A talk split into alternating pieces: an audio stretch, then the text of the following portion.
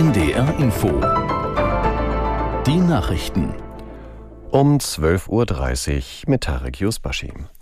Die türkische Hauptstadt Ankara ist nach Angaben des Innenministeriums von einem Terroranschlag erschüttert worden. Die Hintergründe des Angriffs sind noch unklar. Aus Istanbul Uwe Lüb. Um 9.30 Uhr heute Morgen haben nach Angaben von Innenminister Yerlikaya zwei Attentäter einen Anschlag auf das Polizeipräsidium beim Innenministerium in Ankara verübt. Ein Angreifer habe sich in die Luft gesprengt, ein zweiter sei von Polizisten erschossen worden. Bei dem Schusswechsel nach der Explosion sind zwei Polizisten verletzt worden. Die Polizei hat die Innenstadt von Ankara weiträumig abgesperrt. Ein Gericht hat eine Nachrichtensperre verhängt. Der Anschlagsort liegt in der Nähe des Parlamentes. Die Abgeordneten wollten am frühen Nachmittag zu ihrer ersten Sitzung nach der Sommerpause zusammenkommen. Zum Auftakt sollte Präsident Erdogan reden. Ob es bei dem Zeitplan bleibt, ist noch ungewiss. Der Deutsche Städtetag warnt vor dem Aus des Deutschlandtickets zum Ende des Jahres. Hauptgeschäftsführer Dedi gab in der Funke Mediengruppe vor allem Bundesverkehrsminister Wissing die Schuld, dessen Blockadehaltung in der Finanzierungsfrage inakzeptabel sei. Aus Berlin Jim Bob Nikschas. Aktuell teilen sich Bund und Länder die jährlichen Kosten von drei Milliarden Euro für das Ticket je zur Hälfte. Die Verkehrsunternehmen aber erwarten im kommenden Jahr weitere Kosten von mehr als einer Milliarde Euro, unter anderem für den Vertrieb und die Digitalisierung. Für solche Kosten aber wollte Verkehrsminister Volker Wissing von der FDP nur in diesem Jahr Geld bereitstellen, nicht aber 2024. Städtetagspräsident Dedi hat dafür kein Verständnis. Dass Wissing weitere Gespräche mit den Ländern dazu ablehne, sei inakzeptabel. Der Bund müsse seine Blockadehaltung schnell aufgeben. Bis zum Jahresende sei eine Lösung notwendig, sonst bleibe das Deutschlandticket ein einmaliger Feldversuch. Bei einem Brand in einer Diskothek im spanischen Murcia sind mindestens sieben Menschen ums Leben gekommen und mehrere Besucher verletzt worden. Die Rettungskräfte befürchten, dass es unter den Trümmern weiterer Opfer gibt. Die Flammen seien gegen 6 Uhr früh ausgebrochen, hieß es. Die Löscharbeiten dauerten mehrere Stunden. Die Ursache des Feuers ist noch unklar.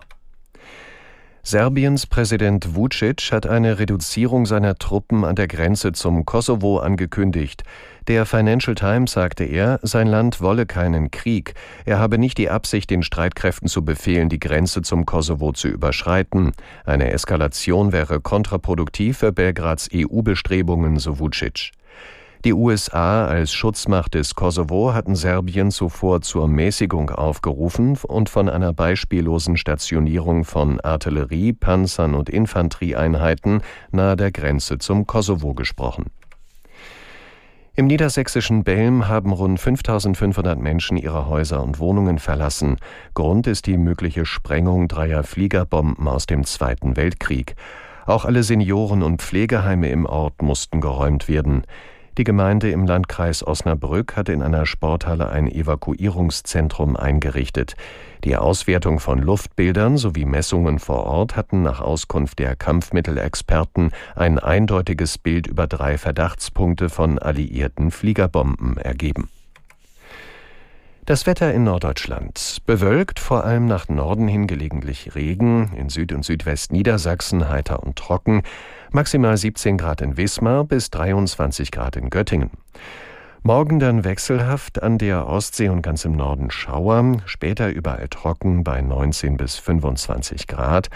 Und die weiteren Aussichten. Am Dienstag etwas Regen und Gewitter, 17 bis 25 Grad und am Mittwoch mehr Wolken als Sonne, dabei gelegentlich Schauer 16 bis 18 Grad. Das waren die Nachrichten. Der KI-Podcast mit Marie Kilk und Fritz Espenlaub.